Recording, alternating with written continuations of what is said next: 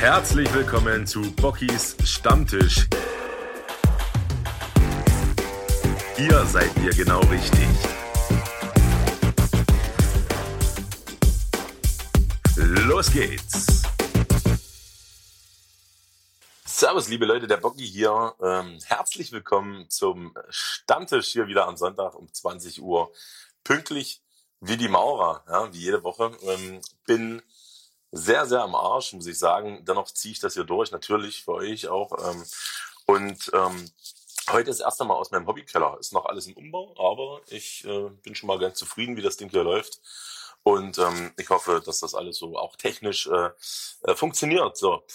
Wo war ich? Ich war gestern äh, in Lübeck und bin äh, quasi vor ein paar Stunden erst wieder reingeflogen. Und ähm, ja, war mal wieder feucht fröhlich, aber natürlich auch produktiv. Ja. Ähm, was habe ich da gemacht in Lübeck? Ähm, ich habe ähm, einen äh, Podcast, also im Prinzip ist das, was wir auf Instagram ja jede Woche machen, auch ein Podcast. Und ähm, gute Nachricht ist an dieser Stelle, dass das auch bei Spotify ähm, zu finden sein wird. Ab dem ja, 22.02. an dieser Stelle. Das ist ja so ein denkwürdiges Datum ja, für uns. Ähm, warum das so ist, erzähle ich gleich. Ähm, und genau, ab 22.02. wird äh, dieser Podcast Bockys Stammtisch auch auf Spotify und ähm, anderen Kanälen äh, zu hören sein. Und ähm, da freue ich mich auf jeden Fall schon drauf, dass auch Leute, die kein Instagram etc. besitzen, dort äh, ähm, quasi äh, reinhören können.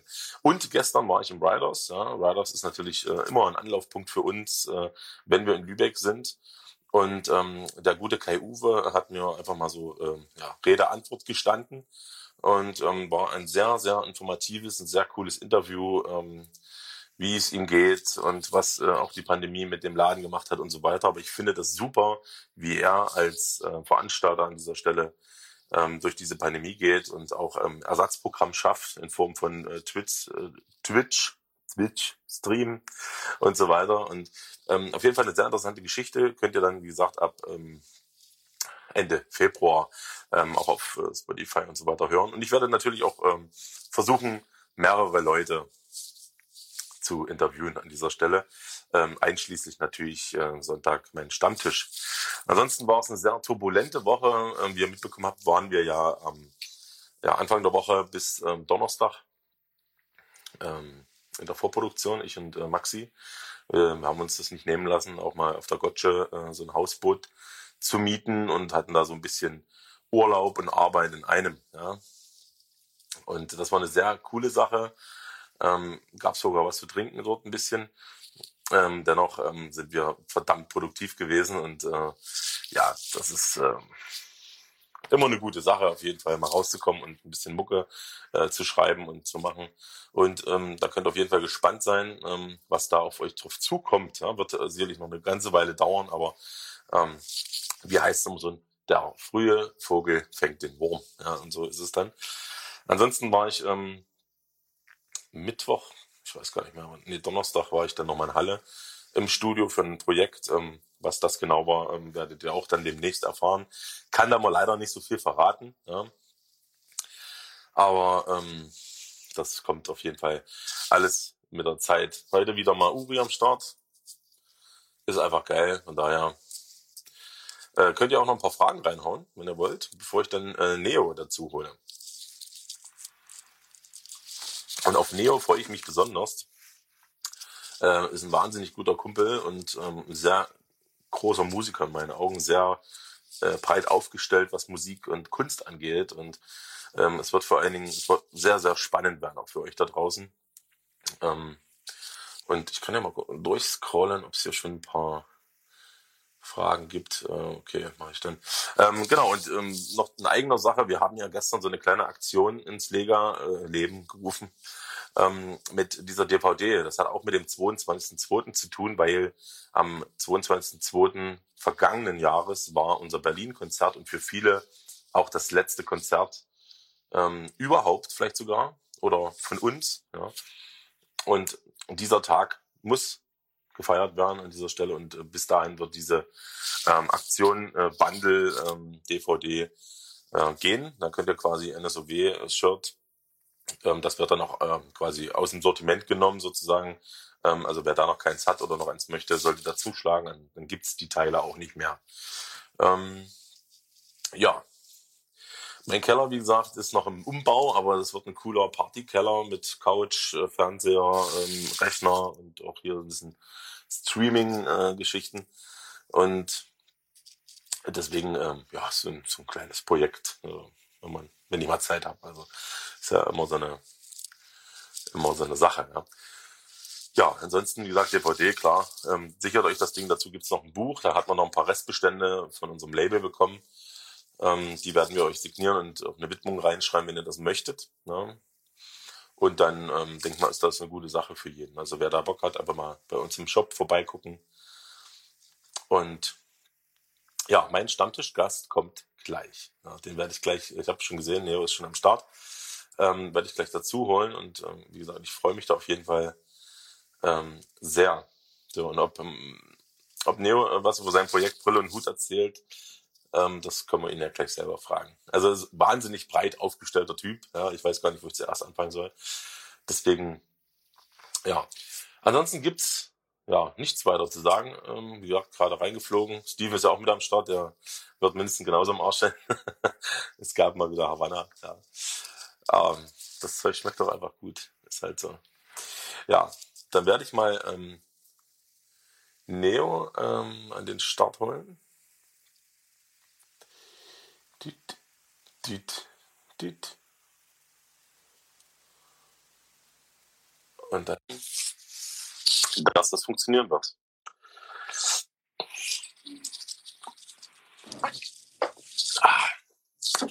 Matthias, ich Hallo. begrüße dich recht herzlich.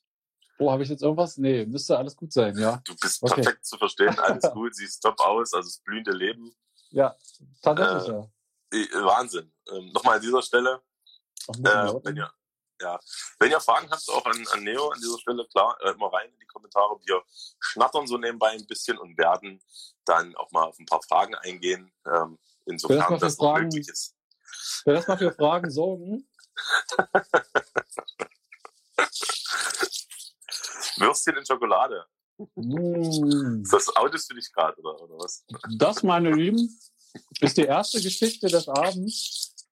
Wir werden gerade Zeuge einer originalen Wiener Melange.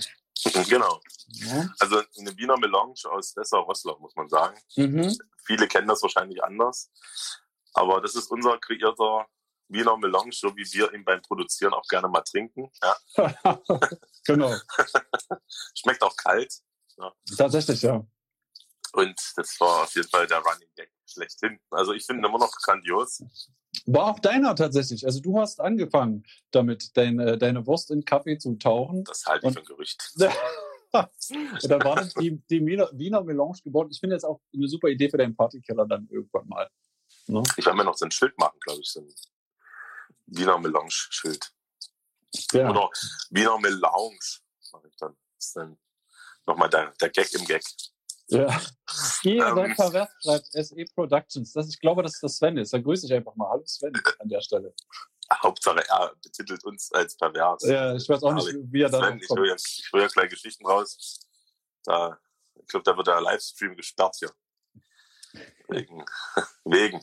Ähm, ja, nee, Mensch, ähm, schön, dass du dabei bist, auf jeden Fall. Ja, Du bist ja auch immer so wahnsinnig viel unterwegs und irgendwie schwieriger zu erreichen als der Papst. Und, Ja. Aber es hat tatsächlich geklappt. Und das finde ich super. Ähm, wie geht's dir an dieser Stelle? Also, das ist erstmal so eine Frage. Ich glaube, damit kann man starten.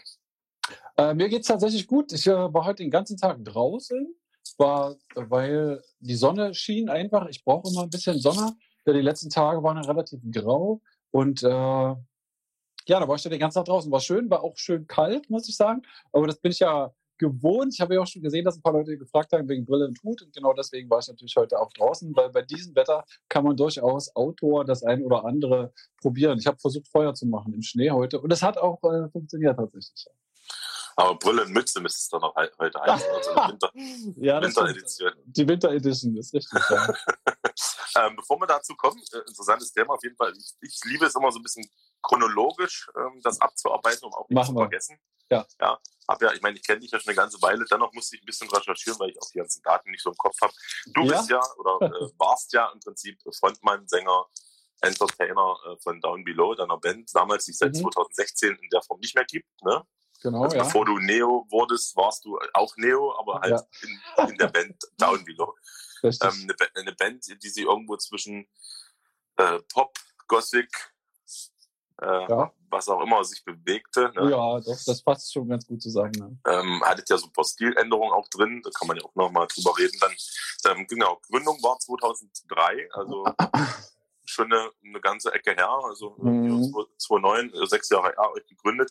Und ähm, wenn man dann diesen Werdegang so anschaut, was Down Below in, in so kurzer Zeit auch gerissen hat, äh, muss man schon sagen, äh, Hut ab, Herr Mütze, ja, an dieser Stelle. Also, Danke. Ähm, wenn man so überlegt, ähm, dass man, dass ihr dann nach, nach vier Jahren, 2017, schon bei Universal unterschrieben habt, ne? also Ja. eins der größten Plattenlabels, die es überhaupt gibt. Ja. Ähm, bei Rock am Ring gespielt habt, auch im gleichen Jahr, seine Mhm. Geschichten mit Unheilig auf Tour wart und so weiter und sogar bei Stefan Raab auf der Couch saßt. Also das kenne ich ja, ich weiß das noch. Ja. Ähm, wie kam es denn dazu, dass ihr dort gesessen habt, sitzen durftet sozusagen?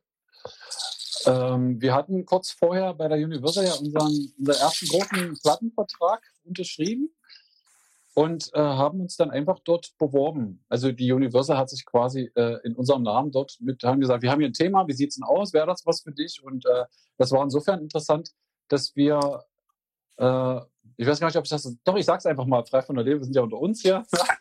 Klar. äh, es war halt auch nicht immer jeder Eck wirklich äh, aus diesem Bundesland. Und wir waren halt so richtig die Jungs von hier, also so wirklich aus Sachsen-Anhalt, für Sachsen-Anhalt. Und das war eben einfach auch mal interessant. Und dann hatten wir ja hier die ähm, vom Gregor Seifert, die Tanzkompanie noch mit dabei, diese Ballettkompanie. Und ähm, zu denen hatte ich einen wirklich sehr guten Draht.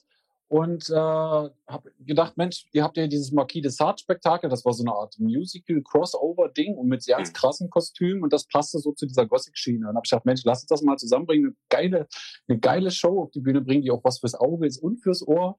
Und äh, dann hieß es aber, das war dann der zwe zweite Hürde, wir waren ja bis dahin englischsprachig unterwegs und dann hieß es, ihr müsst mal ein Lied auf Deutsch schreiben. Und da habe ich äh, ganz schöne Probleme gehabt, weil ich immer fand, äh, auf Deutsch schreiben ist hart, weil man schnell mal am Schlager vorbeischrammt. Das war so mein Gefühl. Da musste ich mich erstmal rantasten, hat aber doch mit Sand in meiner Hand dann doch irgendwie auch gut funktioniert.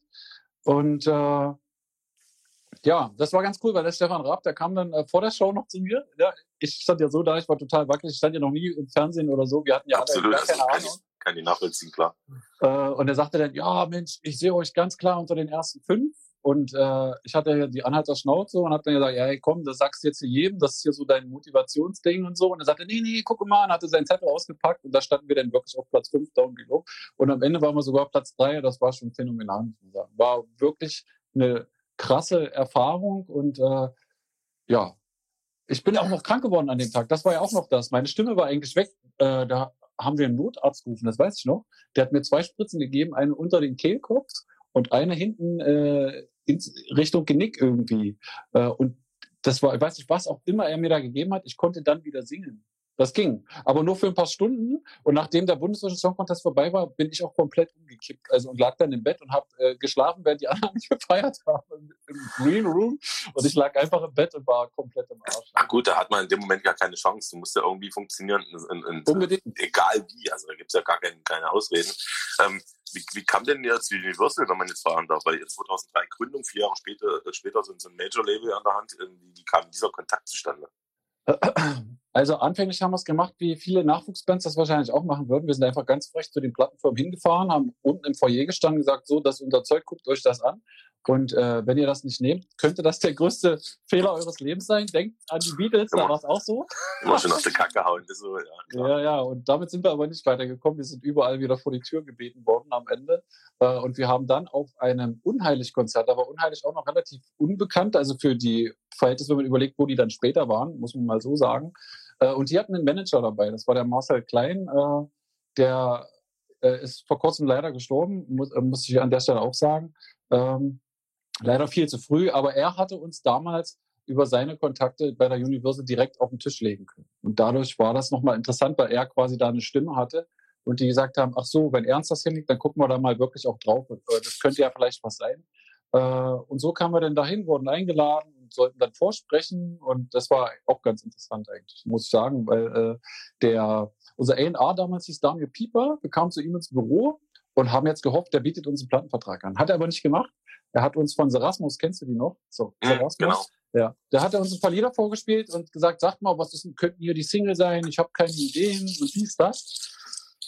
Äh, und da habe ich ihn dann äh, ihn gefragt, ich sage, du sag mal, sind wir jetzt wegen Sarasmus hier oder vielleicht äh, wegen Down Below? Weil ich bin schon 25, in zwei Jahren waren die besten Rockstars schon tot, wir müssen uns jetzt beeilen. Uhr tickt. ja, ja, und der Rest der Band sagt da, oh mein Gott, was redet er, was, was macht er denn? Und, aber das hat letzten Endes dazu geführt, dass er gesagt hat, okay, okay, ich pack's mal beiseite und dann reden wir mal jetzt über euch. Und so kam das dann. Cool, cool. Ähm, und dann ist es ja dann so, ähm, dann kam dieser Song Contest und äh, seid dann mhm. quasi ein Jahr später schon wieder von Universal weg. Ne? Ja.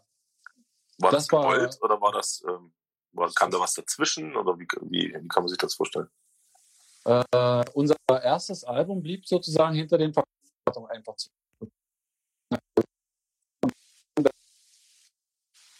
veröffentlichen, dass das sofort die Decke geht. Das war aber nicht der Fall. Und äh, damit waren wir dann wieder raus aus dem Rennen. Also die Verkaufszahlen waren etwa nicht stark genug.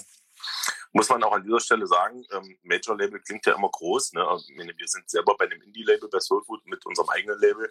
Ähm, mhm. es, ist, es gibt immer zwei Seiten der Medaille halt. Ne?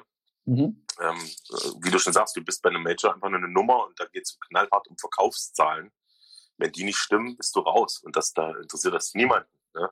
Genau. Emotionen, keine, keine spielen da keine Rolle und, und da kannst du mhm. weinen oder keine Ahnung, ist scheißegal. Äh, also schlichtweg, ihr habt zu wenig Platten verkauft. Wir haben zu wenig Platten verkauft, genau. Und äh, der gesunde, gesündere Weg, das wussten wir damals aber nicht, ist ja eigentlich so, dass man, äh, man wächst mit einem Indie-Label, äh, der, der Künstler wird aufgebaut, er kann, kann seine Fanbase in Ruhe aufbauen und dann hat das alles eine schöne Substanz so. Und irgendwann, wenn das Erfolg und immer erfolgreicher wird und wächst, kann ein Indie-Label alleine das nicht mehr stemmen. Da hast du deine Major-Label, was die besseren Verteiler und die besseren Kontakte hat und so weiter. Und da ist dann eigentlich erst der Punkt, wo eine Band sagen kann, okay, wir gehen jetzt zum Major-Label oder sagt, nee, für uns ist das so okay, wir wollen weiter mit dem Indie-Label arbeiten.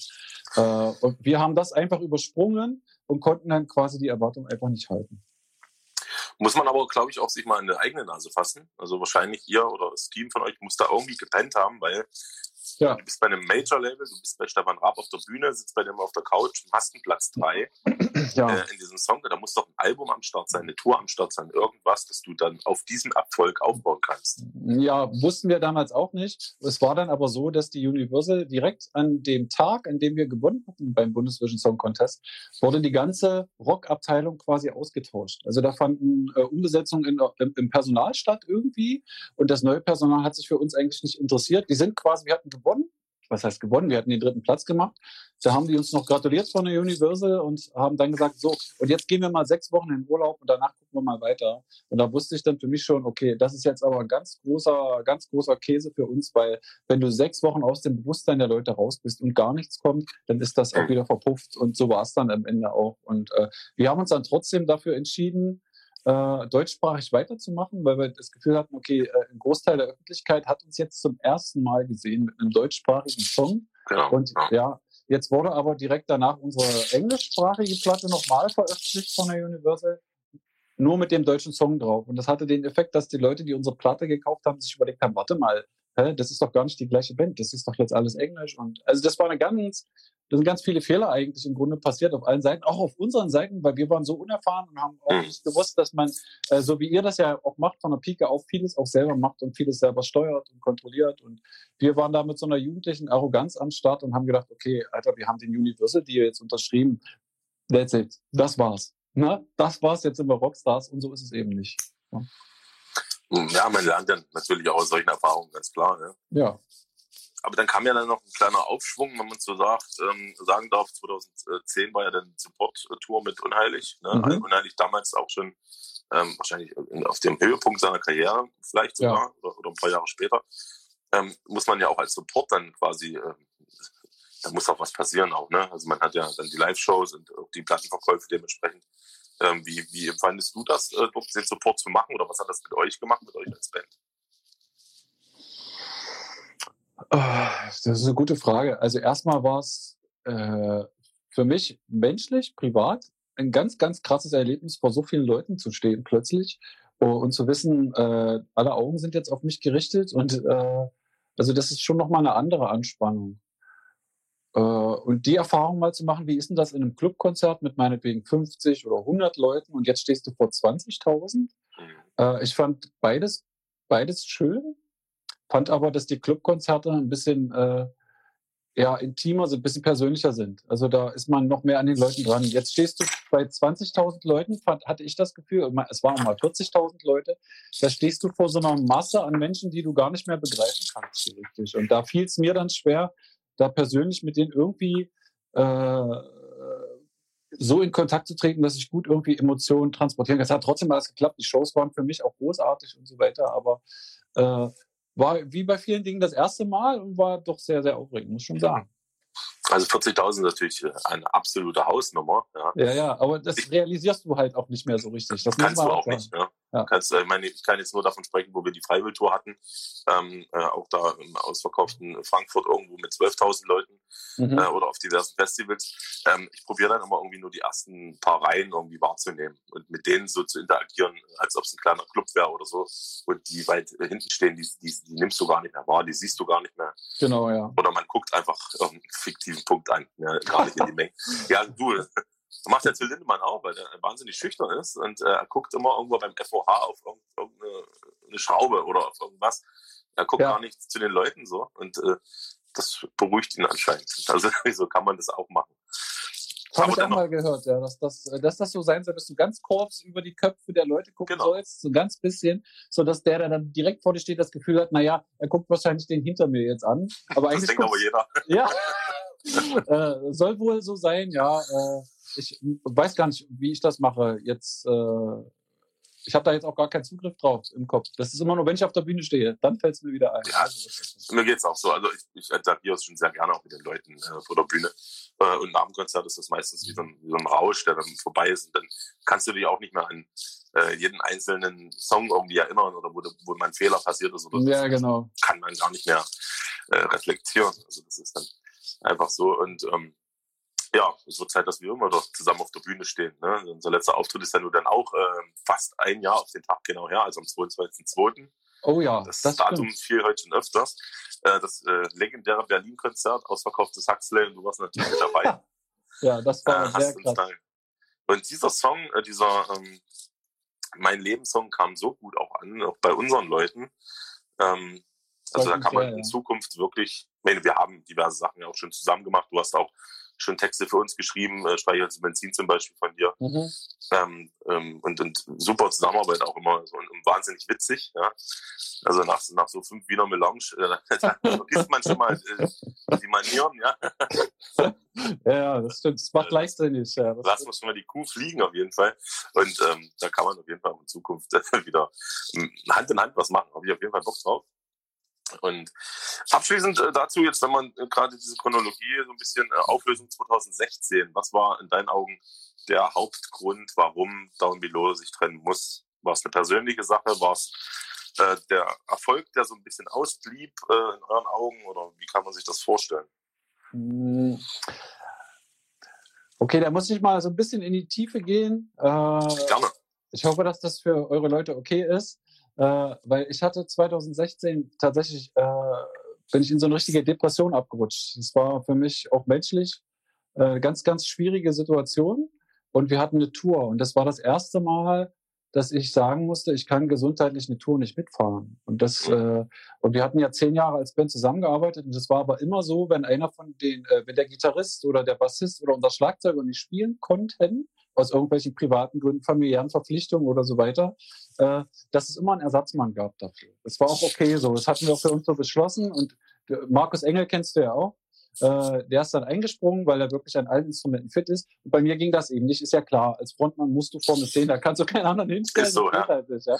Äh, und deswegen war das auch für mich so beschämend, sage ich jetzt mal, eine Tour absagen zu müssen. Ähm, und ich glaube, das war aber schon so, so ein Anzeichen, dass irgendwas nicht mehr stimmte. Und dann haben wir uns zusammengesetzt als Band und äh, ich habe dann gefragt, Mensch, wie sieht's denn aus? Ich muss jetzt mal die Vertrauensfrage stellen, weil äh, ich habe so das Gefühl, wir proben immer weniger und irgendwie ist so die Luft raus. Wie ist denn das bei euch? Da kommen ja Leute zu unseren Konzerten, die bezahlen ja auch Eintritt. Und irgendwie äh, habe ich das Gefühl, musst du 120 Prozent auch mal geben können dafür. Das, äh, habt ihr die Energie noch, wollt ihr das? So. Und dann sagte halt äh, Mike oder Carter in dem Fall, äh, ja, lass mich ehrlich sein, ich bin ganz froh, dass du das ansprichst. Guck mal, ich bin jetzt Vater, ich erwarte jetzt das zweite Kind und irgendwie ist das mit der Band gerade so, dass ich das Gefühl habe, mich schränkt das so ein. Und ich würde gerne äh, familiär doch mehr Zeit haben wollen. Das habe ich gut verstanden. Und äh, bei unserem Schlagzeuger Mr. Mahoney war es dann das Gleiche. Und dann haben wir beschlossen, okay, dann äh, bevor wir es nur halbherzig machen, dann lass es uns doch äh, erstmal zu Ende bringen. Und äh, das haben wir dann gemacht mit einem Abschlusskonzert in Dessau im, äh, im Golfpark tatsächlich, ja. Mhm. Das war dann so das letzte Konzert, was auch sehr, sehr bewegend war, weil wir ja nun wirklich über zehn Jahre gemeinsam eine Bühne geteilt haben. Zum Adventscreen war das das, was ihr jedes Jahr gemacht habt, ne? Genau. Habt ihr ja dann quasi genutzt, auch um dann dieses Abschlusskonzert zu machen. Da flossen sehr viele Tränen und das war sehr herzlich. Auch die, die Fans äh, das hat mich schon sehr bewegt. Es gab auch so eine Art, ich nenne es mal Kondolenzbuch, ja, wo man sich dann eintragen konnte. Das habe ich auch noch hier, wo man nochmal nachlesen kann, wo die Leute nochmal so geschrieben haben, was sie äh, so bewegt hat in den zehn Jahren oder welche Texte äh, sie besonders berührt haben und solche Dinge. Und das war dann trotzdem für alle, glaube ich, auch in der Band ein schwerer, aber halt auch ein notwendiger Sheet, weil es wäre sonst einfach äh, nicht mehr das gewesen, was es war. Und die Leute sollten uns so in Erinnerung behalten, wie wir halt in unserer Bestform waren. Äh, Finde ich aber sehr, sehr ähm, respektierendes und auch reifes Verhalten. Ne? Wenn man sich da einfach so, eigentlich tut es ja weh, natürlich, es ist Schmerz, ne? sich aufzulösen. Ich, äh, warte mal, ich lese gerade, sorry, ich habe immer so ein Auge auf dem Set. Ich lese gerade, Lutz und Kati, wir waren auch da. Das freut mich. Dann haben wir das gemeinsam so, das ist schön. Ja, das ist schön. Okay. Ja, du, das ist, ich weiß gar nicht, ob ich da war. Ich glaube, also ich war auf jeden Fall mal bei dem Adventsglühen dabei. Ich glaube dort nicht tatsächlich. Aber ähm, du hast es ja angesprochen, Depression, ein ganz großes Thema. Mhm. Erstmal krass, dass du das so offen ansprichst. Ähm, war das vielleicht auch darauf zurückzuführen, äh, wie du vorhin schon sagtest, dass das alles auch zu schnell ging. Ja, diese Berg- und Talfahrt, auch mit diesem mhm. äh, Major-Label, das die Tour da im Fernsehen und äh, du eigentlich gar nicht bereit warst als Band dafür, äh, für solche Geschichten, dann 40.000 Leute vor der Nase zu haben als, als Newcomer in dem Sinne noch irgendwo. Also da vielleicht nicht mehr so ganz, aber ging das alles zu schnell und das ist dann irgendwann aufs Gemüt geschlagen oder, oder was hat das für Gründe mhm. oder war das irgendwie von jedem ein bisschen? Äh, ich, ja, ich glaube, dazu muss ich einfach in meine Vita, also mein Lebenslauf mal gucken. Ich bin ja mit 13 äh, aus meinem Elternhaus raus, direkt auf die Straße gegangen, habe dann ein Jahr auf der Straße gelebt und bin dann von dort aus ins Kinderheim gekommen. Und äh, vom Kinderheim ging es dann direkt zur Armee. und, von der Armee ja. und von der Armee ging es dann direkt auf die großen Bühnen. Und ich hatte, glaube ich, in dieser Zeit, äh, ich habe ja auch nie Urlaub gemacht oder so, ne? Und äh, hatte eigentlich nie so Zeit, mal mit mir in Kontakt zu kommen, um mal zu gucken, äh, tut mir das alles gut. Also dieses Erwachsenwerden, ne? dass man einfach auch mal erwachsen wird und äh, diese Zeit habe ich mir einfach nicht genommen, weil ich auch noch nicht reif genug war. So und äh, irgendwann holte ich das dann mal ein. Da sind ja auch äh, aufgrund dieses Lebenslaufes doch die eine oder andere Baustelle, äh, die man so hat. Ich konnte zum Beispiel immer ganz schlecht alleine sein. Das habe ich bei Konzerten dann immer mit, mit Alkohol irgendwie übertüncht, weil es ist schön, wenn du auf der Bühne stehst und danach, kennst du es ja selber, die Lichter gehen aus, der ganze, alles ist verraucht, die Halle ist wieder leer. Und dann äh, gehst du ins Hotel und plötzlich ist Stille. Äh, und das konnte ich ganz, ganz schlecht aushalten. Ja. ja, ja, bei uns gab es diese Momente tatsächlich, zumindest ab dann, wo ich dann auch gesagt habe, ich möchte nach Konzerten auch überhaupt nicht mehr äh, trinken und auch überhaupt während Tour nicht mehr trinken, weil ich sonst nicht so leistungsfähig bin. Also ich vertrage den Alkohol an sich auch nicht so gut. Das muss ich dazu sagen. Ne? Äh, ist bei mir sehr wesensverändernd. Aber das ist ja eigentlich das, was, was zählt. Also ich, ohne die Partys danach würde ich das gar nicht machen, muss ich ganz ehrlich sagen. Also hey, ja, klar. ein Stück weit ist das äh, essentiell ja, für dieses Tourleben, diese Klassenfahrt nennt das dann immer so schön, die dann anfängt ähm, nach dem Konzert. Ja. ja, ja, richtig, richtig. Aber du hast, du hast recht. Also ich habe hab ja auch so eine Phase gehabt, wo ich nichts getrunken habe, wo wir auch diese große Tour gefahren sind mit Freiwild damals. Äh, wenn du da 20 Konzerte im Monat spielst, mhm. kannst du dich nicht jeden Abend äh, die Donner zulöten. Das funktioniert nicht. Also nee, äh, nee, bei mir irgendwie, aber ja. Also auf der ersten Rocktour mit den fünf Konzerten ging es auch. Aber dann habe ich auch wirklich kapituliert am fünften Tag. Ne? Aber äh, prinzipiell muss man da ein bisschen vorsichtig sein, ganz klar. Also ist es von jedem irgendwo ein bisschen, auch äh, mit diesen, äh, viele Künstler haben das, glaube ich, auch viele Solo-Künstler, wie du sagst. Ne? Du spielst hier vor tausenden Leuten, dann geht das Licht aus und du sitzt dann alleine oder mit noch jemandem in einem, in einem Hotelzimmer und äh, ja, und dann denkst du dir, was, was mache ich jetzt hier? Ja. Was ist denn jetzt? Ja, genau. Das ja. ist so das Ding, ja. Und äh, Steven, unser, unser beider Manager, sag ich jetzt mal, der hat, äh, da war da sehr schlau, äh, als dann äh, mit Down Below hat er dann irgendwann angerufen, wie sieht's denn aus, Mensch, willst du eigentlich weitermachen? Und ich gesagt, na klar, äh, ich schreibe ja auch schon Songs, weil äh, Musik ist mein Leben. Das, ich kann ja auch eigentlich klar, ich kann schon was anderes, aber ich möchte das schon auf jeden Fall auch weitermachen und das weiterleben. Der sagt, okay, pass auf, dann packst du jetzt dein Klavier ein und deine Gitarre und dann fährst du jetzt alleine durchs Land. Äh, hatte mir Shows gebucht. War ich im Vorprogramm von Major Voice dann unterwegs. Dann hatte ich einen Mietwagen unterm Hintern und bin einmal quer durchs Land und habe diese Konzerte gefahren und war quasi mit diesem Alleinsein auch mal richtig krass schön konfrontiert. Und es war aber sehr, sehr angenehm, weil äh, mittlerweile ist ja doch ein bisschen Zeit ins Land gegangen. Man wird erwachsener, man wird reifer, man weiß, warum man das macht, warum man. Mein Auftrag war für mich, du sagst jetzt Klassenfahrt, das geht alleine ganz schlecht. ja? Äh, und deswegen konnte ich mich schön mal darauf fokussieren, was ich eigentlich möchte. Und äh, was ich eigentlich wollte, war, den, und bis heute möchte, den Leuten meine Lieder vorsingen. Und irgendwie äh, in den Gefühle auslösen oder transportieren, so dass man gemeinsam irgendwie auf so ein, so ein Vibe kommt und was fühlt. Und das war äh, ein schöner Startschuss und da hatte der Steven, glaube ich, einen guten Riecher für das, wie es für mich weitergehen kann. Also guter, guter Übergang. Also du hast quasi nie aufgehört, Musik zu machen. Auch nach nee. Zeiten warst du immer, äh, auch in den letzten äh, fünf, sechs Jahren jetzt, äh, immer irgendwie am Start. Und dann kommen wir ja zu, quasi zu deinen zahlreichen Nebenprojekten. ähm, ja, im Prinzip deine Solo, dein Solo-Projekt Neo, Einfach, ja. einfach äh, wie man es wie man's spricht. Ja. Ähm, Im Prinzip Down Below als Solo-Künstler. Auch vom musikalischen her ähm, kann man mhm. das so einordnen, denke ich. Oder wie würdest du die Musik beschreiben? Ja, liegt ganz klar auf der Hand. Ich habe ja auch bei Don Below schon, die äh, war ich verantwortlich für Texte und für Songs und für alles drumherum. Und da hört man natürlich bei Neo ist ja die gleiche Handschrift, das hört man auch raus. Und äh, ich hatte aber dann irgendwann angefangen, ich weiß gar nicht, ich glaube über den Henning kam das von Unheilig, der Keyboarder, der fragte mich mal, Mensch, kannst du nicht mal für Eisbrecher äh, einen Song schreiben? Und das habe ich dann gemacht. Das war so das erste Mal, dass ich für einen anderen Künstler was geschrieben habe. Und dann war das auch sofort ein Erfolg, weil die Platte ist dann auf Platz 5 gegangen. Natürlich war das bei euch viel geiler, weil eure Platte ist auf 1 gegangen. Aber trotzdem. Andere ja? Zeiten. Ja, genau. Und für mich war das ein toller Erfolg als Songschreiber. So, ne? Und dann kam das so peu à peu, dass ich immer mal so Projekte hatte von, von anderen Künstlern, die gefragt haben, Mensch, hast du nicht Lust für uns mal was zu schreiben? Das ist ja eine tolle Anerkennung irgendwo. Äh, und das mache ich bis heute eben auch, auch gern. Und dann gucke ich halt, äh, wer ist denn das? Was hat denn der zu sagen? Was strahlt denn der auf mich aus? Was könnten da wichtig sein zum Beispiel? Und scheint irgendwie ganz gut zu funktionieren. Ja. Finde ich super, finde ich auf jeden Fall super. Ja. Ähm, Gibt es da irgendwie was jetzt geplantes albenmäßig ähm, oder ähm, hast du irgendwie noch was in der Hinterhand, solo, solomäßig sozusagen? Mm, Im Moment schreibe ich an meiner neuen Platte. Ich bin mir aber nur noch nicht so ganz sicher, ob sich für mich das Konzept CD äh, also momentan ist es ja so, ich arbeite ja noch als Erzieher im Kinderheim. Und wenn ich höre, wie meine Jugendlichen Musik hören, äh, das geht immer sehr on the fly. Also die hören einen Song, dann skippen die den weiter oder die hören den Song äh, eine Woche lang, wissen aber teilweise auch den Interpreten nicht, ja, und die kommen gar nicht auf die Idee, äh, sich, sich ein Album oder eine CD zu kaufen, sondern die sagen immer noch, oh, hier Contra K, der hat ein neues rausgebracht. Ich sage, warte mal, das hast du mir doch vor zwei Tagen erzählt. Ja, nee, das ist alt. Der hat ein neues rausgebracht. Ne? So geht das halt.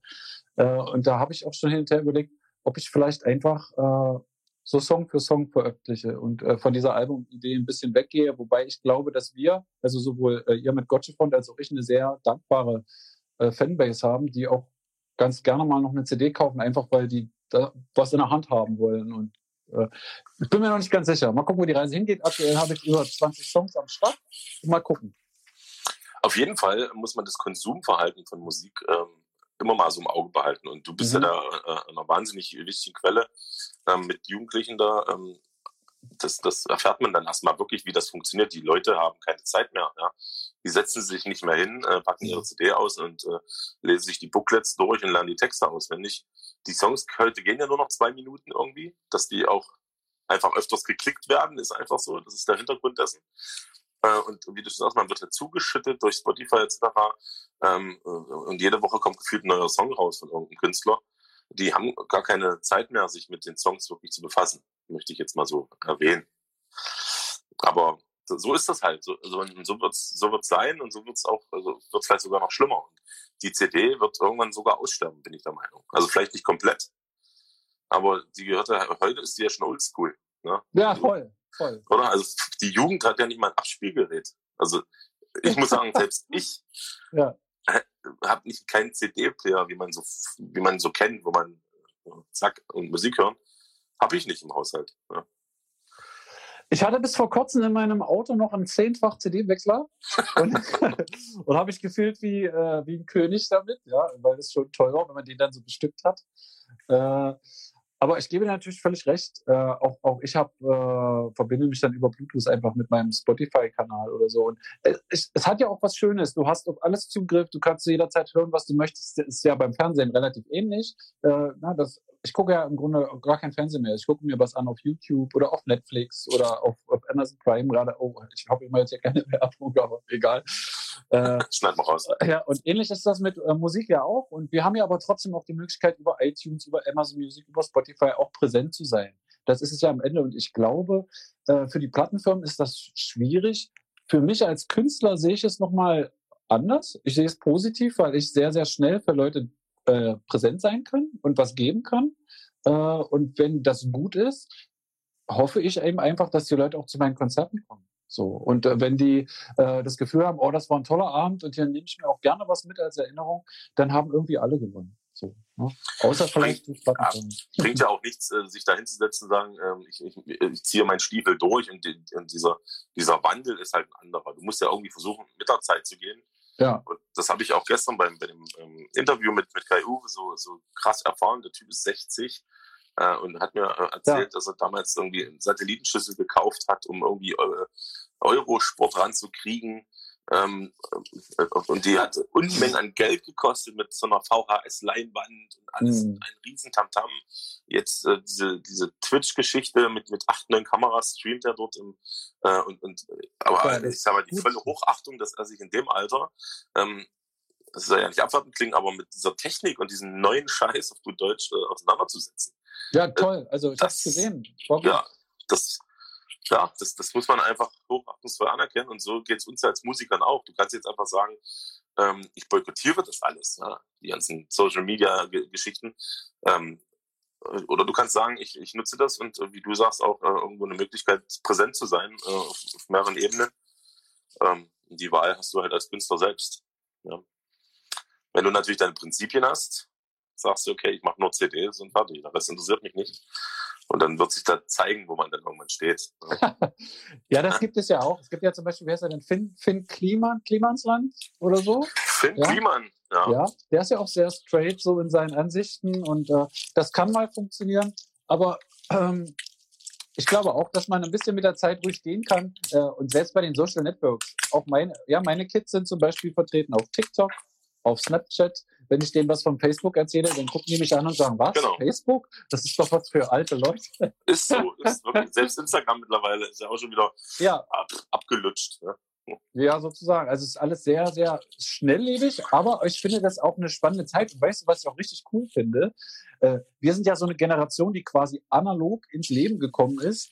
Und dann kam das ja so nach und nach. Ne? Dann fiel irgendwann mal die Mauer, dann kamen die technischen Erneuerungen, dann kam das Internet, äh, dann kamen irgendwann die Smartphones. Und wir, wir nehmen das alles mit. Und das finde ich sau, sau cool. Also ich kann ihm auch noch berichten, wie meine Kindheit war ohne ohne Handy, ohne Internet und äh, äh, dass wir noch gelernt haben, miteinander wirklich zu reden und zu spielen und draußen im Dreck zu sein, dies, das, ohne Tablet, ja, ohne, ohne Pokémon, sag ich mal. Äh, ja, wir haben dann halt Frösche gefangen, ne? so zum Beispiel. Auch Pokémons, analoge Pokémons. Die alten noch, wo man auf diesem, auf diesem Gameboy, wo kein Schwein was erkannt hat halt, ne? Den hat es auch noch, genau. Aber du hast recht, also es ist schön, in dieser Zeit geboren zu sein. Du bist ja ein bisschen älter als ich, glaube ich. Ja, ja, ja ich glaube ja. Ich bin jetzt äh, 29, ne Quatsch, Oh, da bist du 21 tatsächlich. Oh, du bist ja eine ganze Ecke älter als ich. Meine Mhm. Güte. Also bist du ja noch voll noch in diese, in diese MC-Zeiten da reingeboren, auch, ne? Diese Tapes und so. Aber Genau. selbst ich habe das noch gemacht. Also wir haben auch noch äh, recorded äh, irgendwelche Radio-Songs und diesen Kabelsalat und, und das alles drum und dran, Walkman, äh, Discman noch, äh, Ja, genau. der laufend ausfiel, wenn man mal äh, mit dem Fahrrad über den Huckel gefahren ist und so. Das sind ja Probleme, die kennt ja halt keiner mehr. Und Wenn so du keinen Walkman äh, mit DualShock hattest, dann ist dir das passiert. Ja. Selbst diese, genau, diese Anti-Shock-Dinger, äh, da gab es ja dann irgendwie von 30 Sekunden bis 5 Minuten. Ja. Aber irgendwie so richtig funktioniert hat es irgendwie nicht. Und der Bleistift und noch schön zurückspulen und so. Ne? der Klassiker. Der Der Klassiker. Klassiker. Genau. Ja, und das ist eine, eine schöne Zeit. Wie gesagt, man hat sich auch Gedanken gemacht irgendwo. Ne? Nicht wie Ja. jetzt. Und weißt du, das muss ich dir mal schnell noch erzählen, als wir, ich habe ja angefangen mit, als Musik gemacht haben, meine erste Band hieß Turn. So. Und äh, wir hatten natürlich auch ganz klar Vorbilder, die uns gut gefallen haben. Und das Problem war nur, es kostet ja alles einen Haufen Geld. Jede Gitarre kostet einen Haufen Kohle, jede Verstärkerbox, jedes Mikrofon. Wenn du proben willst, das Schlagzeug kostet einen Haufen Geld. Und du, äh, wo sollte man das herkriegen? Du warst gerade mal in Ausbildung, hast vielleicht ein paar Taler gehabt und äh, das konntest du dir ja gar nicht leisten. Also hast du dir eine Gitarre gekauft, für gebraucht, irgendwo ein paar Seiten drauf, ein ganz einfaches Effektgerät mit einem Echo und dann hast du mit dem, was so, so billig war, wie nur ging, aber trotzdem versucht, irgendeinen Sound daraus zu kriegen, der sich irgendwie gut anhört. Und dadurch kam aber eben äh, oder ist so ein eigener Sound entstanden, weil du gar nicht die Möglichkeit hattest, die großen Bands zu kopieren, sondern du musstest irgendwie mit dem, was du hattest, was anfangen und da was draus machen. Aber genau das hat uns dann wieder abgehoben von ganz vielen anderen Bands irgendwie. Äh, wir waren ja dann in den, damals hieß es ja die alten Bundesländer, Mhm. waren wir dann unterwegs, waren als Vorband von, von anderen da und haben gedacht, boah, die klingen aber fett und die klingen genau wie. Und das war aber das Problem. Wir klangen halt nicht wie, sondern wir klangen halt so. Genau, wir halt, ja. So wir, Äh, ja. Und das haben wir damals noch gar nicht begriffen, was das eigentlich für ein Vorteil ist. So, dass man das nicht alles in die Wiege gelegt kriegt, sondern so Stück für Stück halt äh, was Eigenes erschaffen muss. Und äh, das passt auch ganz gut zu meinem Leben. Ich, guck mal, ich habe in der Schule schon, anstatt Gedichte auswendig zu lernen, habe ich lieber meine eigenen geschrieben, weil die habe ich im Kopf behalten. Das Auswendiglernen, das ging für mich ganz schlecht, das habe ich nicht reingekriegt. Hier Osterspaziergang vielleicht, wenn du vom Eisen befreit weißt. Aber äh, ja jeder. Aber du hast recht, ja. Ja. Die Ja. Sache, sich einfach damit auseinanderzusetzen, sich damit zu beschäftigen und auch damit zu wachsen. Sei es jetzt Musik etc., auch mit dem Equipment und so weiter. ja, ähm, dann irgendwie wirklich einen Plan zu haben. Nicht, nicht einfach anstöpseln und dann wird das schon irgendwie passen, sondern man muss wirklich äh, die Frage, wo kommt's her, wie wird's gemacht und äh, wie macht man es besser und so weiter. Und das ist auf jeden Fall ähm, ne, ne, ein guter Lernprozess auch. Ne? Und deswegen sind wir so coole Typen heute, muss man so klar sagen. Aber ich äh, glaube, wir machen mal wieder einen Song, also weil viele jetzt auch featuremäßig irgendwie was geschrieben haben. Und wenn du jetzt 20 Nummern hast, dann lass uns doch einfach mal hin. Wir haben ja noch, das wisst- weiß ja kein Schwein, wir haben ja noch einen Song. Wir haben noch einen liegen, ja genau. Wir haben den liegen und da würde würd ich dich sowieso mal fragen, was jetzt noch damit ist. Ja, das ist eine gute Frage. Äh, wir hatten den, äh, nein, wir hatten ja mehrere Sachen. Warte mal. Äh, wir haben einmal was Richtung Weihnachten überlegt gehabt schon. Hm. Kannst du dich erinnern? Äh, da kam ja leider äh, Covid-19 dazwischen. Kenne ich, ja. Ja, ja, ja. Äh, schon mal gehört, ne? Äh, Und, dann, ja, nee, dann haben mal, wir noch. Da haben wir noch diese andere Nummer gemacht. Aber ich habe sie nur gerade nicht im Kopf. Stimmt, aber die war ziemlich, jetzt wo du sagst, die war ziemlich äh, stark melodisch und trotzdem schnell. Ja, ja, ja. ja. Müssen wir nochmal, ähm, wenn wir mal Zeit haben, mal uns nochmal zusammensetzen. Vielleicht kann Na? man da, äh, oder man bringt ihn einfach mal raus mit einem coolen Home-Video. Da freuen sich die Leute, glaube ich, auch. Ja. Ansonsten, ähm, du hast ja angesprochen, oder vorhin schon, äh, Brille und Hut. Ja, jetzt ist es soweit. Brille und Ja. Mütze äh, ist, ist die Winter Edition.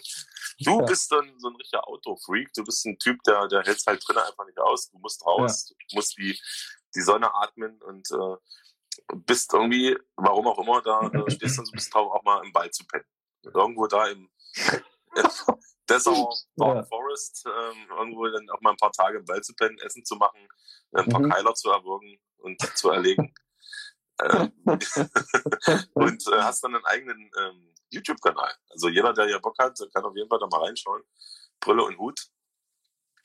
Ähm, erzähl mal ein bisschen was dazu. Ich habe ja auch mal reingeklickt. Ich finde das immer wahnsinnig witzig. Also so der, der Beer Grills von Ja, von Dessau, Von Dessau. Äh, Jana, äh, ich habe mir, ich weiß gar nicht, ob ich das aus meiner Bundeswehrzeit noch habe, äh, aber ich habe mir irgendwann mal überlegt, was ist denn eigentlich, obwohl die Idee ja irre ist, wenn du mal so nackt im Wald bist, ja, und hast nichts, hast kein Strom, hast kein, kein Feuerzeug oder was auch immer, äh, das ist ja so muss ich dann am Baum sitzen und weinen und hoffen, dass mich irgendwer rettet? Oder was kann man denn eigentlich so machen? Was, wie ist denn das eigentlich? Und dann bin ich mal rausgegangen, habe angefangen, äh, über YouTube mir auch Sachen anzueignen. Und wie machst du ein Feuer mit einem Feuerstahl? Wie kann man das bohren? Einfach, ihr kennt ja bestimmt Castaway mit Tom Hanks zum Beispiel oder so. Ne? Das fand ich auch schon geil. Das ist mein Lieblingsfilm auf Tour immer gewesen. Zum Einschlafen immer geguckt. Äh, und ich gehe halt unheimlich gerne raus. Ich koche, genau, ich koche draußen, ich übernachte draußen. Ich war letztens auch äh, mal ohne Schlafsack dann, da waren es vier Grad über Null, weil ich mal gucken wollte, wie fühlten sich das so an. Äh, aber mit kalt. dem Feuer natürlich. Es ist auf jeden Fall kalt, ja. aber du kommst mit dem Leben ziemlich gut und vor allen Dingen auch mit dir ziemlich gut in Berührung. Du hast mal keinen Straßenlärm, du hast mal keinen Stress, da will niemand was von dir. Da geht es in dem Moment wirklich nur darum, dein Feuer anzukriegen. Du hast nur diesen Job, nichts anderes. Krieg dein Feuer an, guck, dass du was zu essen kriegst und wenn du nichts mit hast, dann guck, welche Wildpflanzen stehen hier rum zum Beispiel. Ja, man kann ja mit Brennnesseln ganz, ganz viel machen. Das wissen ganz viele gar nicht, dass äh, das früher eigentlich fast eine normale Speise war und äh, der Spinat aus Brennnesselblättern auch besser schmeckt als der, den man kaufen kann zum Beispiel. Ähm, ich mache jetzt immer den Erklärbären, ja? Und, du, ich bin da völlig so. Völlig so. Und äh, ja, welche Heilkräfte auch so in manchen, zum Beispiel im Spitzwegerich, ne, der sehr gut ist bei, bei Husten oder solchen Dingen. Äh, da gibt es ganz, ganz viel, was auch unsere Vorväter oder unsere Ahnen einfach auch schon wussten, was wir so, äh, glaube ich, über die Zeit vergessen haben. Ist ja klar, bei der, bei der Komfortzone, in der wir jetzt leben, brauchen wir das ja auch einfach nicht mehr. Aber ich finde es eben doch auch interessant, das mal für mich wieder zu aktivieren und habe das Gefühl, ich komme draußen in der Natur mit mir und dem Leben als solches, äh, fühlt sich das irgendwie ziemlich echt und ziemlich gut an. Und deswegen mache ich das und dokumentiere das natürlich mit Kamera, nehme ich immer mit. Mir klappen auch viele Sachen nicht. Ich habe jetzt gestern erst ein Video hochgeladen äh, und Tut, Episode 38. Da habe ich versucht, auf meiner Pfanne da irgendwie einen Schweizer Rösti zu machen und das ist spektakulär schief gegangen. Äh, das war nur noch so ein Matsch und so ein Brei, aber egal, ich zeige das eben trotzdem, dass man eben so sieht, okay, es klappt vieles nicht beim ersten Mal. Bei der Musik ja gibt ganz viele Parallelen, wie du vielleicht schon merkst, so, äh, dass manche Sachen nicht klappen und dann musst du einfach dranbleiben. Und da nehme ich die Leute auch immer gerne mit.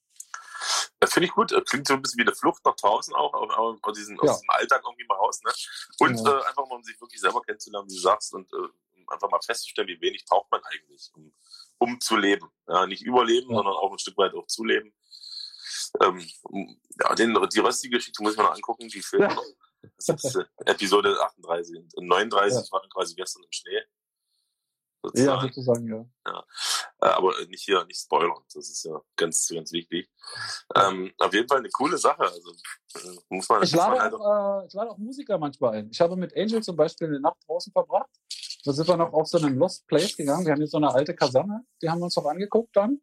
Und er wollte eine Nacht mit mir draußen schlafen, weil er anschließend nach Kroatien gefahren ist, alleine mit seinem Motorrad und da auch ohne Hotels und so durchkommen wollte. Und hat gesagt, du musst mir jetzt mal zeigen, wie machst du das und welche, welchen Schlafplatz suchst du aus und wo und so. Da haben wir quasi trainiert, eine Nacht. Und dann ist er losgefahren mit seinem Motorrad. Auch spannend. Aber das kommt, glaube ich, übernächste Woche ist das dann draußen. Das er hat, er hat so überlebt, er lebt ja noch. Mhm. Also hat er, aber in Kroatien ist es zum Glück nicht so kalt, kann man auch mal äh, zur Not draußen schlafen. Genau, ähm, an alle nochmal, äh, by the way, äh, haut jetzt noch mal ein paar Fragen rein. Wir sind jetzt eigentlich, ich bin mit meinem chronologischen Gespräch ja. durch. Ich lese, ich lese einfach genau. mal mit hier den Wie Chat kamst du auf den Namen Neo? Also ich, äh, weiß, ich weiß, aber das ist eine gute Frage. Und das hat gefragt die Jacqueline Schussler, fragt das. Äh, ja, es gab den Film Matrix tatsächlich, der mich unheimlich beeindruckt hat. So, ähm, und ich hieß ja bei Domino Neo und mit Nachnamen Scope. Das stand so für Neo für neu und Scope für alles, was mit Sehen zu tun hat, also für neue Perspektiven. Ich hatte mir irgendwie vorgenommen, ähm, dass immer wenn mir jemand anders eine andere Meinung sagt, die aber stimmt, dass ich die für mich gut annehmen kann. Dass ich da immer offen bleibe und mich nicht so fest werde. Ich hatte bei älteren Leuten öfter das Gefühl, die sind dann irgendwann in so einem Lebensmodell drinne und dann sind die nicht mehr offen für was Neues. Und davor hatte ich irgendwie immer so, das fand ich nicht so gut. Und deswegen habe ich mir quasi diesen Namen gegeben, um mich immer wieder dran zu erinnern, bleib offen. Wenn jemand anders recht hat, ist das völlig okay und dann lernst du dazu. Das ist das Ding. Man muss einfach entspannt bleiben. Das ist immer ganz wichtig. Ja. Das stimmt, ja. Wie kamst du zu dem Cover von Nein? Du meinst bestimmt mein Leben, nehme ich an, oder? Ah ja, hier kommt's. mein Leben. Ja, ich dachte, nein, ist ein Song von dir, von dir den ich nicht kenne. Deswegen nein, nein, nein, nein, nein, nein, äh, ja, ich hatte mit Bocky gesprochen, weil mein Leben hat mir so gut gefallen, dass ich das Gefühl hatte, der Text passt eins zu eins zu meinem Leben und äh, da wollte ich das gern machen.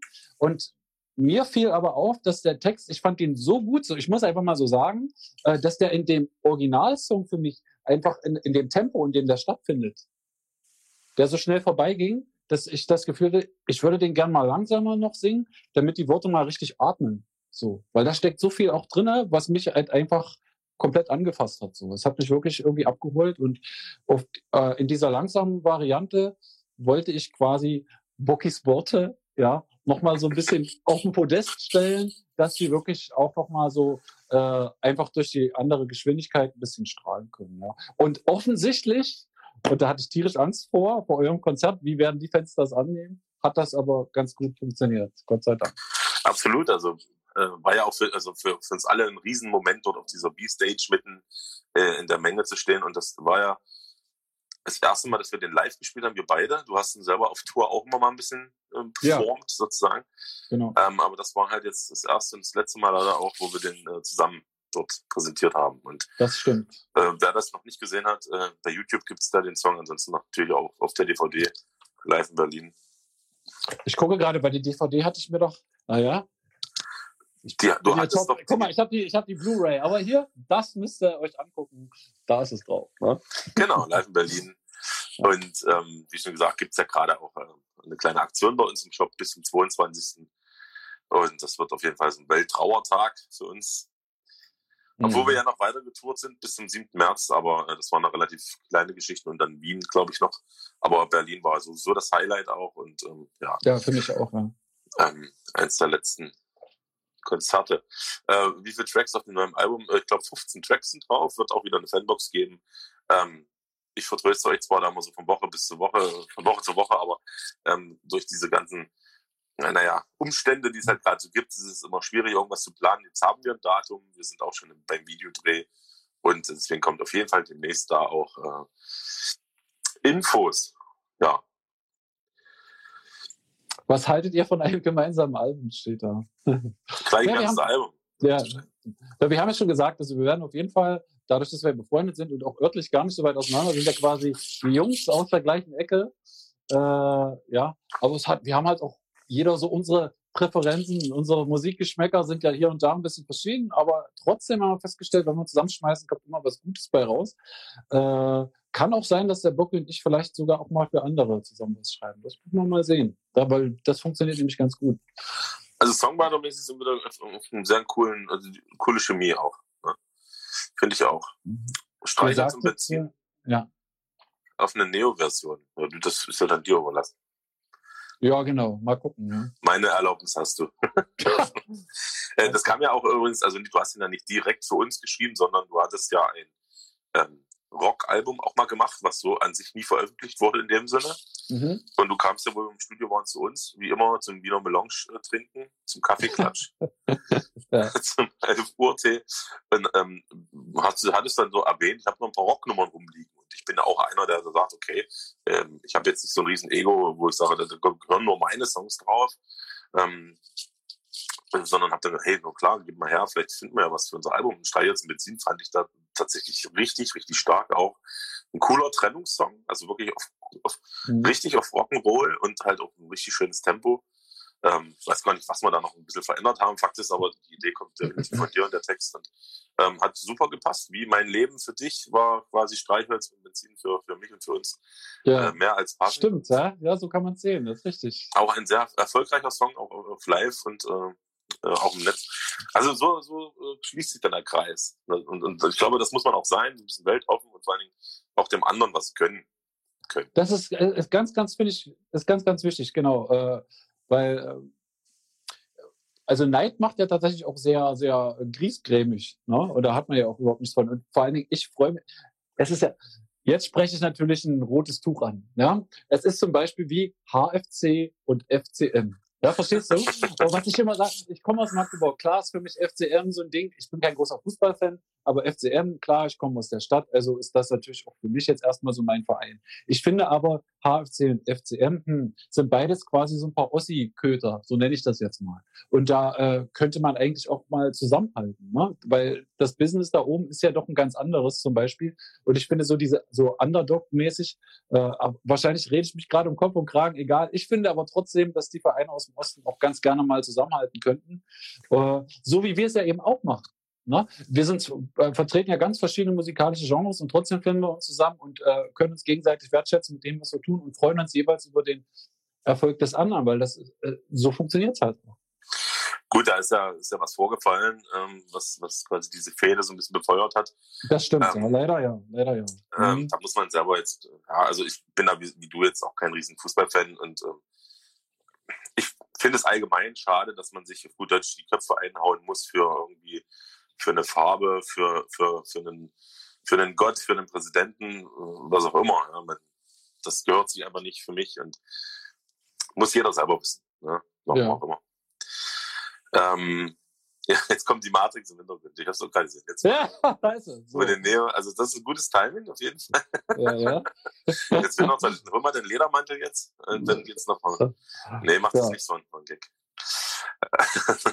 Ansonsten, äh, da hast du ja noch, du hast ja jetzt letztens veröffentlicht, ähm, Player One ist noch so ein Musikprojekt von dir, ähm, Richtung, äh, ich nenne es mal so 8-Bit-Gamer-Mucke, irgendwie sowas, ne? So, ja, so 80er Jahre Style irgendwie. Ja, ja, da muss man dazu sagen, der Player One, man weiß eigentlich gar nicht, wer der ist. Ne? den so. habe ich, den habe ich durch Steven kennengelernt und ich schreibe da, schreibe da mit an den Synthesizern. Aber wer er nun eigentlich wirklich ist, das kann ich dir auch nicht sagen. Das ist eine reine Internetgeschichte, passt aber auch genau ins Thema. Und es, weil du äh, das letztes gepostet, deswegen. Äh, wow. Genau, ich habe ich hab das gepostet, weil ich das unheimlich geil finde. Also diese 80er Musik. Das, ist, da steckt auch mein Herz so ein bisschen in den 80er, muss ich einfach sagen. Ich weiß nicht, ob du noch kennst, die äh, alte Synthesizer Mocketained und Jar Michael Jar und solche Sachen. Äh, ist ja auch Schnulli. Sind jedenfalls so Kraftwerk, wirst du auf jeden Fall kennen. Genau. Äh, und in die Richtung geht das so ein bisschen und äh, da, arbeite ich gerne auch mit und es ist auf jeden Fall auch ein Projekt von mir, aber ich selber bin nicht der Player One. Ne? Okay, das, das ist gut zu Sagen. Ja. das ist gut zu wissen. aber ich feiere, ich bin quasi ein Fanboy von ihm, weil ich das einfach mag. Ja. Nee, gut, da muss ich mal reinhören. Genau. Man weiß ja gar nicht, also was man zuerst gucken soll, Brille und Hut, also, ich muss mal erstmal aufhören. Ja. Ja. Ansonsten, ähm, was hörst du so privat für Mucke? Also wenn du jetzt sagst, du bist du chillst jetzt, wenn du gerade nicht irgendwo im, im Busch rumkrauchst, dir mal äh, dein, am, am, Kamin das mal gemütlich machst, bist du so der die Leseratte zum Beispiel, bist du der, der Musikhörer, dass du dich berieseln lässt, Klassik vielleicht auch oder sowas? Ähm, mir geht es tatsächlich so, wie das, was wir vorhin kritisiert haben, dass man wenig sich Zeit nimmt. So. Äh, aber wenn ich Musik höre, dann ganz bewusst und äh, immer noch Metal höre ich immer noch sehr gerne. Da habe ich so, so ein äh, ja, Amorphis fand ich früher richtig prima. Cannibal Corpse, das war so ein richtiges Gebresche. Ja, ja. ja das fand ich alles mal gut. Aber ich komme eigentlich aus der Ecke äh, Secure zum Beispiel. Deepesh Mode, Secure, Ka äh, Camouflage und solche Schinken, die höre ich halt auch sehr, sehr gerne. Äh, aber auch Deep Purple aus den 70ern. Ich bin da relativ breit aufgestellt, weil, weil ich fand, dass jede Epoche so ihre Sachen hat. Mittlerweile äh, wenn man mal Party machen möchte, finde ich, sind die 90er auch nicht zu verachten, ja. Äh, Culture Beat und Mr. Wayne zum Beispiel, das ist auch so ein ewiger Kracher. Zeitlos, äh, Und dann gibt es Musiker, die ich sehr schätze für das, was die so musikalisch können. Da gehört einmal dazu äh, ähm, A Perfect Circle, dann Tool oder auch äh, Player One. Natürlich. Ja, also äh, da höre ich, ich höre wirklich ganz, ganz, ganz viel, ob das jetzt Pop ist, Rock ist, äh, aber es gibt auch so ein paar klassische Dinge. Äh, zum Beispiel Mussorgsky, Bilder Ausstellung, hat, hat mich als Kind komplett abgeholt. Kann ich ja auch nicht erklären, warum, aber das ist so, weil Klassik fand ich immer scheiße, muss ich auch ehrlich mal sagen. Als Kind kommt, musstest du mit dem wegbleiben. Das fand ich langweilig. Furchtbar. Kein Kind findet doch Klassik ja? gut, oder? So. Und dann kam aber Mussorgsky um die Ecke und, äh, äh, und da hat die Lehrerin erzählt, ja, die Bilder sind verschwunden, die gibt's nicht mehr. Also ein paar jedenfalls. Und da hören wir jetzt mal ein so ein Musikstück, wo das Bild nicht mehr da ist. Da hatte ich sofort so einen Film im Kopf. Oh, was könnte das sein? Dann hieß das Ding Gnomus und das klang alles so gruselig. Und da war ich äh, komplett gleich zu Hause und das ist mir bis heute geblieben. Also das äh, höre ich immer noch sehr, sehr gerne, muss ich sagen. Ja. Ansonsten Radio, MDR Kultur, weil, ey, hör mal MDR Kultur im Auto und fahr durch deine City, fahr mal durch die Neubaublocks und hör diesen Sender, du kommst ja einfach übelst schlau vor. Das ist total toll. Ein geiles Gefühl. Also wie ein Podcast hören eigentlich. Ja. ja spannend. also, wenn du mhm. mhm. Oder so, das ist die modernere Variante, ja. Da bin ich ein bisschen oldschool, stimmt. In der Kultur höre ich dann auch gerne mal nach der Spätschicht, wenn ich so nachts nach Hause fahre, ähm, durch die Bundesstraße irgendwie und äh, ich dann irgendwie keinen Bock mehr habe auf, auf so Gehämmerer, ne, äh, mache ich dann noch sowas mal an. Oder halt Podcast höre ich auch gerne mal im Auto. Ähm, hörst ja. du die Onkels? In meiner Jugend haben Onkels mich stark begleitet. Es war aber ein zweischneidiges Schwert, weil ich war ja nun, äh, äh, ich hatte ja erzählt, ich war eigentlich auf der Straße in einer hausbesetzten Szene, bin da abgetaucht, weil zu Hause für mich nicht mehr so äh, habe ich halt einfach nicht mehr ausgehalten und bin dann halt mit bunten Haaren und Irokesenschnitt durch die Gegend gelaufen und das war natürlich auch verbunden mit einer äh, linken politischen Haltung damals. Also wenn man das so sagen kann, ich meine, ich war 13, ja, und du nimmst das erstmal alles so an und ich fand, mit Nazis konnte ich einfach nichts anfangen. Das war überhaupt nicht mein Ding. Und dann hieß es immer, ja, aber dann darfst du die Onkels nicht hören. Ich habe die aber trotzdem gehört, äh, weil mich das, weil mich das betroffen hat einfach. So, ne? Und äh, das habe ich dann quasi immer dagegen so durchgesetzt. So, habe gesagt, das ist mir egal, was du sagst. Guck mal, die haben sich doch mal irgendwann distanziert davon. Äh, und die Texte, die, äh, die sagen mir was und ich höre in gar keinem Text hier eine politische Aussage gerade. Also in diesem, was waren das damals? Gehasst, verdammt vor Götter zum Beispiel. Das ist so ein Album. Äh, war da immer sehr, ja, für mich eigen. Ich habe halt das gemacht, was, wo ich das Gefühl hatte, das hat was mit mir zu tun. Und Onkels und die, äh, ich fand, ich habe es immer bauernhafte Poesie genannt, was der Weidner da macht. Dass der so komplexe Themen des Lebens angefasst hat mit so einer einfachen Sprache, die mir direkt durchging, wo ich dachte, aber ja, okay, warte mal, ich glaube, der, der meint mich. ich glaube, es ging ganz, es ging ganz vielen so. Komisch, was aber nicht ging. Ich konnte mit meinem Äußeren und so wie ich war, wäre ich auf eine, damals auf eine Onkelsparty gegangen. Da wäre ich einfach gefallen. Ne? Das muss man aber auch sagen. Das war hier im Osten schon so. Da hätte ich niemals hingekonnt. Also ich konnte das für mich hören, aber ich konnte die Musik nicht mit anderen sozusagen Gleichgesinnten teilen, weil da waren tatsächlich dann eben doch sehr viele Rechte und äh, da wäre es sofort zu Zusammenstößen gekommen. Und die habe ich ja selber oft genug am eigenen Leib erfahren müssen, äh, wie das dann ist, wenn man sich dann da äh, pucht wegen solchen Sachen. Äh, da bin ich auch ganz froh, dass das irgendwie vorbei ist. Ne? Ja, ist wirklich so. Also ist ja politisch immer so eine Sache. Ähm, und vor allem Onkels, ich sag mal, das ist alles ein bisschen unfair, auch jetzt da heute noch auf diese Nazi-Scheiße da rumzuhacken. Ich meine, ähm, mit Deutschland. Na, guck mal, Herbst Moses, Mo Moses Pelham hat was ja. von Onkels zitiert. Das darf man nicht vergessen. Natürlich. Das ist, ja, das fand ich auch großartig übrigens. Und wenn selbst er nun sagt, äh, warte mal, da könnte es ja sein, dass vielleicht was dran ist, dass man kein Nazi ist, wenn man die Onkels Genau, und mit, mit Deutschland im Herbst ist das der absolute Anti-Nazi-Song in meinen Augen.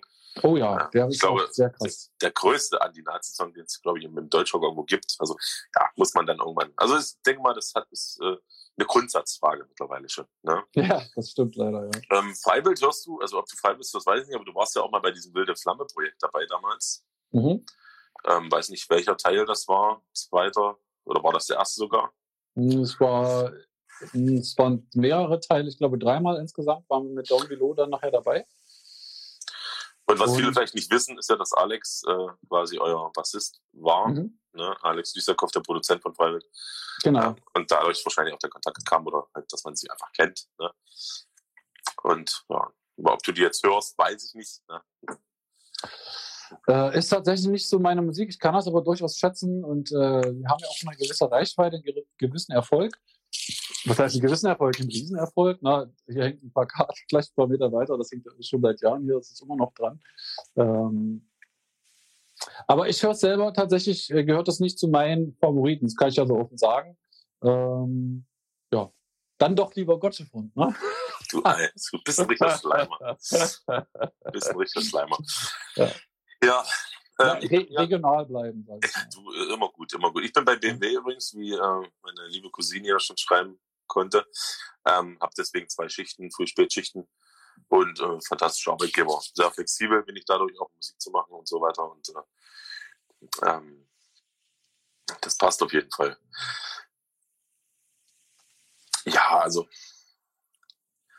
diese, mhm. diese, diese Vorwürfe auch gegen uns, natürlich gab es auch, aber äh, ich sag mal, da muss man ganz, kann ich mich ganz klar nackig machen, sagen, nennt mir ein Argument, warum Gotcha von Nazis sein sollten, ja, oder mit rechten Gedanken gut irgendwas äh, zu tun haben sollten. Ähm, und, äh, dann bist du eigentlich schon raus aus der Nummer. Also es gibt nichts. Ich glaube, es hat viel damit zu tun. Ich habe ja äh, durch meine Jugend auch viel mit Jugendbewegung zu tun gehabt. Da gab es dann die Gothics, dann gab es die Skins, dann, ja, die, die OS, die Redskins nannten sich manche, dann gab es eben die Faschos, die auch die Glatzen. Und nun gab es eben im Äußeren ja doch ziemlich Überschneidungen. Also man konnte manchmal mit bloßem Auge nicht erkennen, äh, wenn du jetzt einen Sharp Skin vor dir hattest oder Nazi-Skin, äh, das hast du nicht immer gleich gesehen. Und ich weiß, dass mir das mal passiert ist als Teenager. Ich bin in die Straßenbahn in Magdeburg eingestiegen und dann saß da so ein Skinhead mit so einem großen äh, Rottweiler und ich habe schon gedacht, oh scheiße, das war's jetzt. Jetzt hat er dich gesehen, jetzt, jetzt, jetzt bist du dran und so. Und der drehte sich dann einfach um und sagte, ey, erstmal Feuer. äh, und dann habe ich gesagt, ja, wieso brauchst du mich jetzt nicht? Äh, und dann hat er mir hier so ein, so ein, so ein Sharp-Aufnäher gezeigt. Ich wusste das ja selber nicht mal. Und hat mir erstmal erklärt, dass die Skinhead-Bewegung aus England kam und dass sie ursprünglich gar nicht politisch ist, sondern auch mit Schwarzen zusammen war und dass der Ska ja ursprünglich aus dem Reggae auch mitkommt und dass genau. das eigentlich eine ganz tolle Geschichte ist und dass dass dann die British National Party gab, so eine Partei in England, die die Skinhead-Szene unterwandert hat und dann erst nachträglich was äh, Rechtes da installiert worden ist. So. Und dass es bis heute eben in dieser Szene, in dieser Skinhead-Kultur eigentlich nicht wirklich so viel Platz gibt, also in den Original-Skinhead, äh, äh, der Original-Skinhead-Kultur für, für rechtes Gedankengut. Aber für den normalen normal, schwieriges Wort, aber du weißt es, mein, für den Durchschnittsbürger, der kann das oft optisch einfach nicht auseinanderhalten. Und da hast du den Stempel einfach. Glatze Springerstiefel. Ne? Man kann denen auch keinen Vorwurf machen, ganz klar. Eben. Wir haben früher auch mit äh, Klamotten provoziert äh, als, als äh, Jugendliche. Äh, heute kannst du von Perry anziehen. Das ist salonfähig. Das gibt es sogar irgendwo wahrscheinlich in jedem äh, Klamottenladen mittlerweile. Ja. Damals bist du schwer angekommen an das Zeug und äh, hat es sofort mit diesem Ehrenkranz äh, sofort auch diesen Stempel. Und äh, die, die Faschos haben es halt auch einfach verwendet äh, für sich. Ne? Ging ja mit allem so. Ob das jetzt äh, ja, ja. Doc Martens waren, ob das äh, irgendwelche Harrington-Jacken waren und so weiter und so fort. Also das wurde war sehr, sehr schwierig auseinanderzuhalten. Also für uns aus der Szene, wir wussten, was da los war, aber ja, ja, genau. für den Normalbürger, die jetzt nicht in der Subkultur drin hängen, für die war es einfach nicht äh, auseinanderzuhalten. Und das muss man auch akzeptieren. Genau. Kann man ja nicht anprangern in dem Sinne. Ähm, ja, ich bin aus dem Coney Island mit einer Gotcha von Jacke rausgeflogen bei einem Tox-Pack-Konzert. Das hättest du mal sagen müssen, wo Schulle mein Gast war. Äh, ist ja nicht zu fassen. Coney Island war ich damals auch öfters äh, noch. Ähm, aber es ist halt extrem, ja, in einem, schon im extremeren Viertel von Leipzig. Ja. Ähm, und das ist halt auch wieder schade. Also die 110% korrekten ist halt so. Ja, also ähm, wir sind äh, am Ende unserer Zeit. So schnell geht's dann auch wieder. Okay. Ich könnte noch so ein Stündchen mit dir weiter schnappern. Ich denke mal, die Leute haben auch Spaß. Wahnsinnig interessant. Ja, Aber genau. dann gutes, gutes, gutes Schlusswort. Gibt es von deiner Seite noch irgendwas zu sagen, was du loswerden möchtest? Möchtest du jemanden grüßen? Oder so? Äh, ja, also ich bedanke mich für die Einladung, Bocky. Hat, Immer gern. hat mir richtig, richtig viel Spaß gemacht. War ein tolles, lockeres Gespräch. Äh, wer Lust hat vom Chat, der kann äh, gerne jetzt meinem Profil auch noch folgen zu äh, und dann verpasst er natürlich nichts. Ich mache jetzt ein bisschen Werbung. Äh, Brill und Tut, mein YouTube-Kanal, guckt da gerne mal rein. Und auch Player One, könnt ihr auch gerne noch reingucken. Ansonsten vielen, vielen Dank für euer Interesse äh, und Entschuldigung dafür, dass der Chat jetzt ein bisschen kurz gekommen ist, weil wir uns einfach so viel zu sagen hatten. Ähm, weil ich lese, äh, hier tickert das ja die ganze Zeit, der Wahnsinn, was hier los ist eigentlich. Ähm, ja. ja, ich hoffe, wir, wir haben euch ein bisschen äh, gut unterhalten, auf jeden Fall. Und ihr habt ein bisschen was mitgenommen für euch aus diesem Stream. In diesem Sinne bedanke ich mich bei dir natürlich auch für deine ja, wertvolle Freizeit. Ja, das ist jetzt eine Stunde, wo, eine Stunde, wo du nicht äh, äh draußen sein konntest. Äh, aber das ist auch okay jetzt. Ich hab's auch gerne mal warm. Ja. Alles klar. Dann ähm, wünsche ich dir noch einen angenehmen Abend und dann eine schöne Woche und wir telefonieren auf jeden Fall die Tage mal und gucken, wie unser musikalischer Werdegang auch äh, mal sind, was wir da machen. So machen wir es. In diesem okay. Sinne. Bis dann. Ahoi. Bis draus. Ciao. Ja, wie ähm, Neo schon sagte, äh, natürlich auch von mir herzliches Dankeschön wieder mal an der Stelle. War ein sehr schöner Livestream zum Sonntag. Ähm, und ähm, ich habe soweit eigentlich jetzt nichts mehr, ähm, bis auf schaut bei uns im Shop rein, ähm, guckt mal nach dieser Bundle-Aktion äh, von unserer DVD. Ähm, und ja, checkt immer mal ähm, Facebook und Instagram von uns, äh, von Gotcha, von, von mir und von den anderen Leuten natürlich, äh, zwecks Infos, ein neues Album und so weiter, geht der Vorverkauf bald los. Ähm, ansonsten, ab 22.02. gibt's diesen, diese Geschichten hier, was ich ja mache am Sonntag und auch viele andere Interviews als Podcast ja, auf diverse äh, Kanäle, ja, Spotify zum Beispiel, so dass ihr das auch unterwegs im Auto hören könnt. Und wir probieren das auch in einer guten Qualität dort anzubieten. Es ist nicht immer einfach, wie ihr auch mitbekommt, dass hier auch per Instagram immer mal ein paar technische Problemchen stattfinden, auch tonal, das nicht immer erste Sahne ist, aber ich finde, das macht es irgendwie ähm, sympathisch auch ein Stück weit. Also ich möchte jetzt nicht nur äh, trockene Interviews für so einen Podcast machen, sondern ich möchte das hier auf jeden Fall weitermachen. Ich möchte mit den Leuten reden, mit euch zusammen interagieren und wenn es da halt mal zu kleinen Störungen kommt, ist das so. Dafür können wir ja nichts. Das ist teilweise auch Instagram bedingt. Aber ähm, so auf jeden Fall soll es weitergehen. Und on the top, wie gesagt, am 22.02. Ähm, wird dann äh, peu à peu äh, auch jede Folge von Bockys Stammtisch dort zu hören sein. Da freue ich mich natürlich, wenn ihr mir da ein Abo da lasst. Ähm, muss ich mal noch einen Kanal erstellen. Ansonsten war es mal wieder eine lustige Runde. Genau, Dankeschön an euch da draußen, auch an die Lobreden und Komplimente. Und ähm, wie immer könnt ihr mir schreiben, falls ihr Gastvorschläge habt, aber bitte bleibt da ein bisschen realistisch, als da sind manchmal Dinger dabei. Ähm, ja. Mal gucken, es muss ja auch nicht immer Musiker sein. Ne? Es kann, kann, ja auch mal so Veranstalter sein, Manager sein. Ähm, vielleicht mal meinen eigenen Manager, vielleicht hat er auch noch ein bisschen was zu sagen. Ja? Vielleicht mache ich mit Steven mal sowas. Das ist vielleicht für euch auch sehr interessant dort draußen. Ähm, genau, mal gucken, was die Zeit so bringt. Ich wünsche euch einen schönen Sonntag noch und äh, eine angenehme Woche. Und auf jeden Fall wird es nächste Woche auch wieder ganz, ganz viel zu berichten geben. Und ähm, bis dahin, äh, haltet die Ohren steif. Euer Bocky war's. Haut rein.